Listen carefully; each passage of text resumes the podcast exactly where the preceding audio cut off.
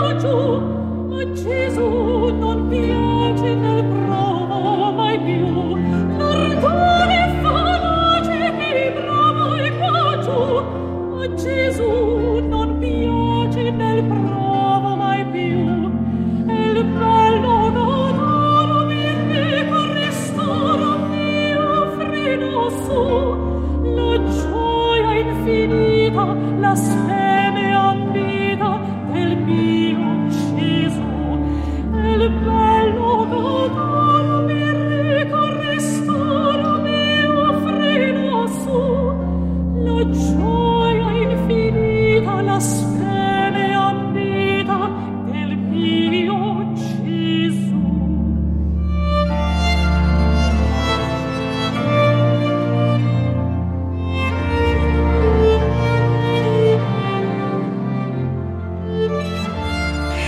Dolce El Martire, un air de Monteverdi chanté par euh, Déborah Caché avec le poème harmonique euh, de Vincent Dumestre. Euh, Vincent Dumestre qui est notre invité ce soir sur Radio Classique.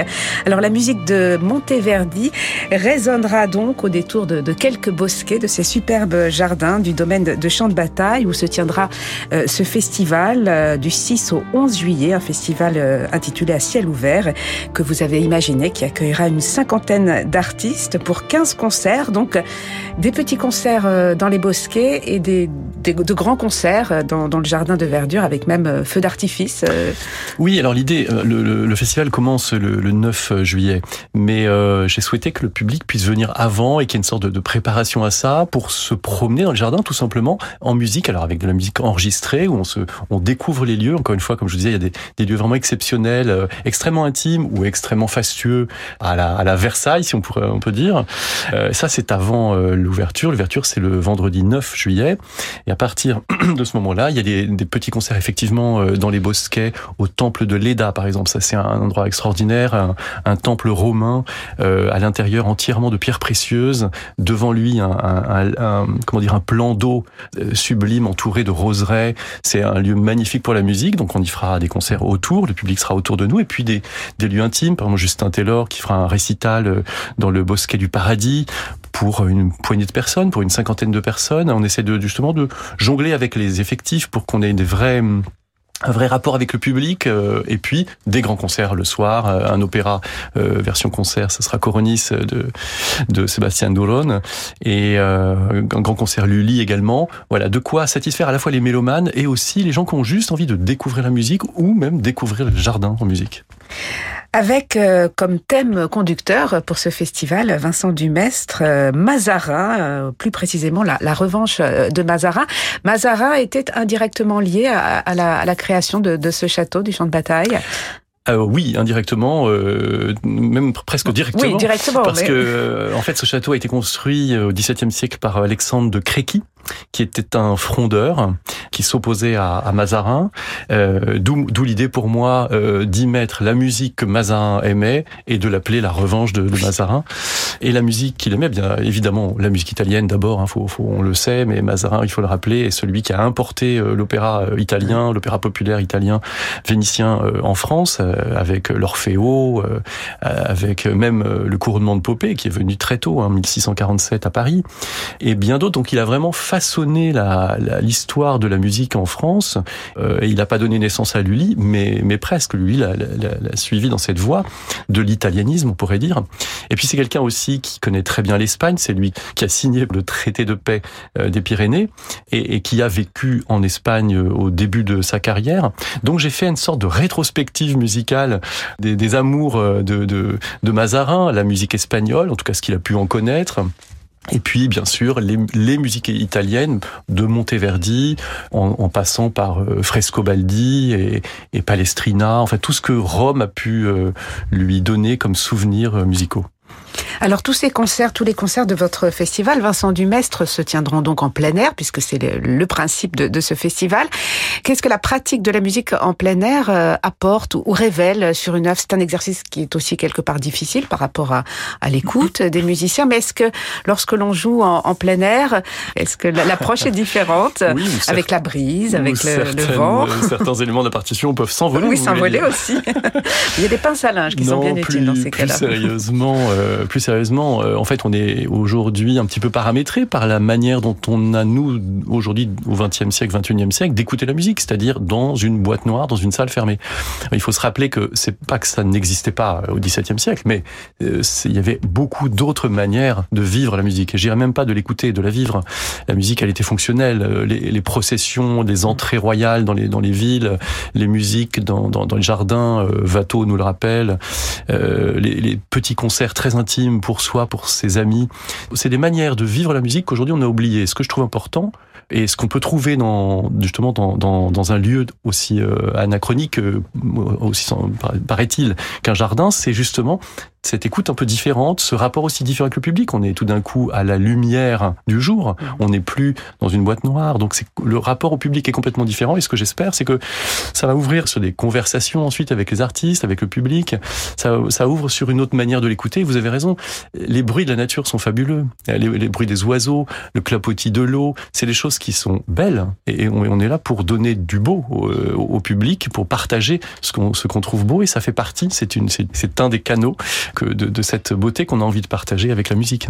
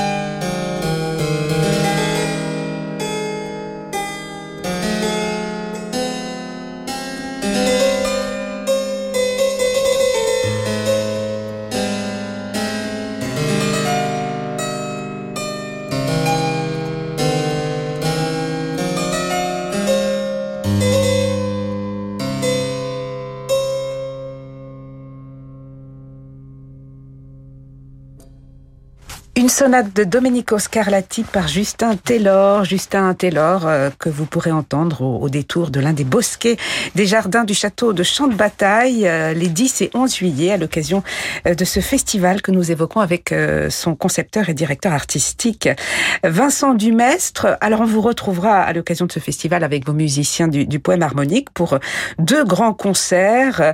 Vous donnerez une, une zarzuela baroque le 9 juillet, coroniste Sébastien Douron, et puis un programme autour euh, de Lully le lendemain, alors que vient de paraître votre enregistrement de Cadmus et Hermione de Lully, un enregistrement publié par le label du Château de Versailles, puisque vous l'avez réalisé au Château de Versailles. Vous fréquentez beaucoup les châteaux d'ailleurs. Euh, Cadmus et Hermione, euh, c'est un opéra que vous aviez remis à l'honneur, ressuscité il y a une douzaine d'années justement pour une production scénique.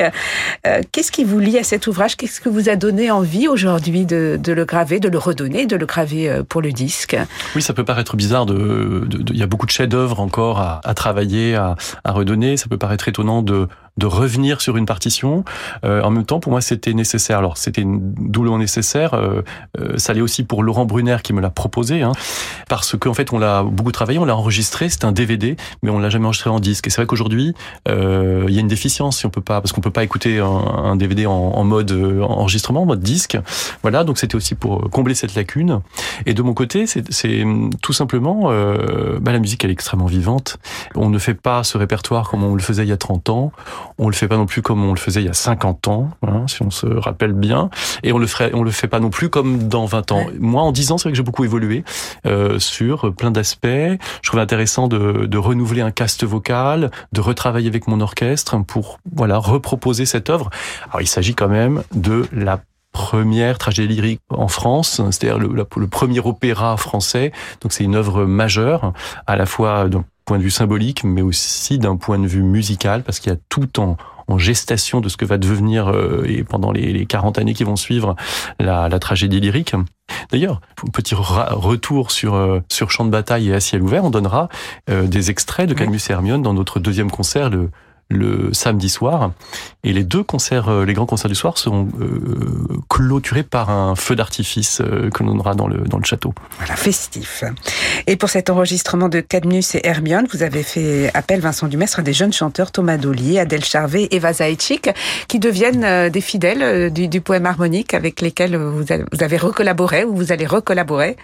Oui, bah c'est toujours un, petit peu comme ça, les, les, les, les, gens avec lesquels on a du plaisir à, à faire un premier projet, ensuite c'est une, amitié aussi hein, qui se noue.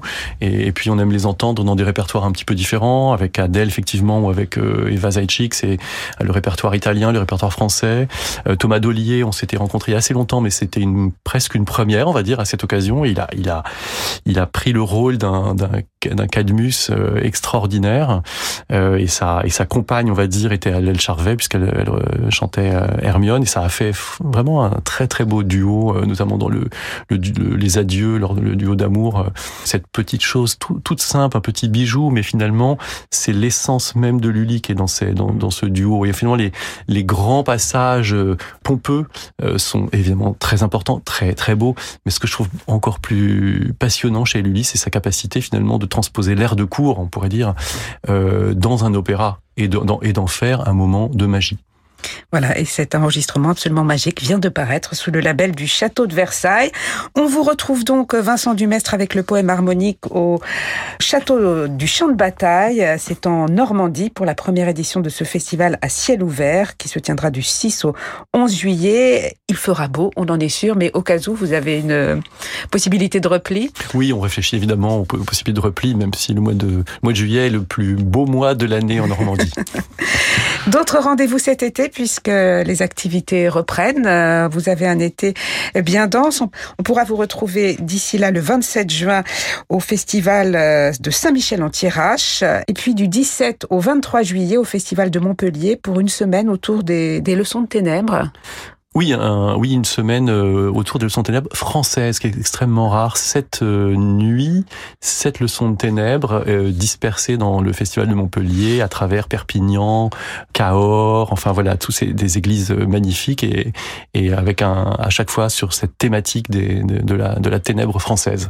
Voilà. Et puis autre euh, rendez-vous euh, de cet été, de cette fin d'été, le 26 août, vous serez au, festival Ravel à Saint-Jean-de-Luz, où vous reconstituerez euh, la cérémonie de mariage de Louis XIV dans l'église où il s'est marié, justement, l'église de Saint-Jean-de-Luz. Oui, ça c'est une chance de pouvoir donner la musique là où elle a été donnée, c'est-à-dire que le, le, paramètre musical en est transformé puisque l'acoustique, on sait qu'elle est idéale puisque voilà, elle a été faite pour pour ce lieu. En plus, il se trouve que c'est une, église vraiment somptueuse avec ses balcons en bois, avec son triptyque. C'est vraiment un endroit très très beau. Et d'ailleurs, la porte par laquelle le roi et l'infante d'Espagne sont entrés a été murée juste après leur passage. Elle n'a pas bougé depuis. C'est un, lieu exceptionnel pour une musique incroyable. C'est la musique fastueuse. On retrouvera justement les musiques royales françaises avec du Lully, avec du Cavalli, parce qu'il y avait toujours, depuis Mazarin, le, goût pour l'Italie, des, des, des, extraits de musique espagnole également, parce que c'est avec une infante d'Espagne que le roi s'est marié. Voilà, donc ce sera le 26 août à Saint-Jean-de-Luz, dans le cadre de ce tout nouveau festival Ravel, que dirigent Bertrand Chamaillou et Jean-François Esser. Merci beaucoup Vincent Dumestre d'être passé nous voir. Merci Laure.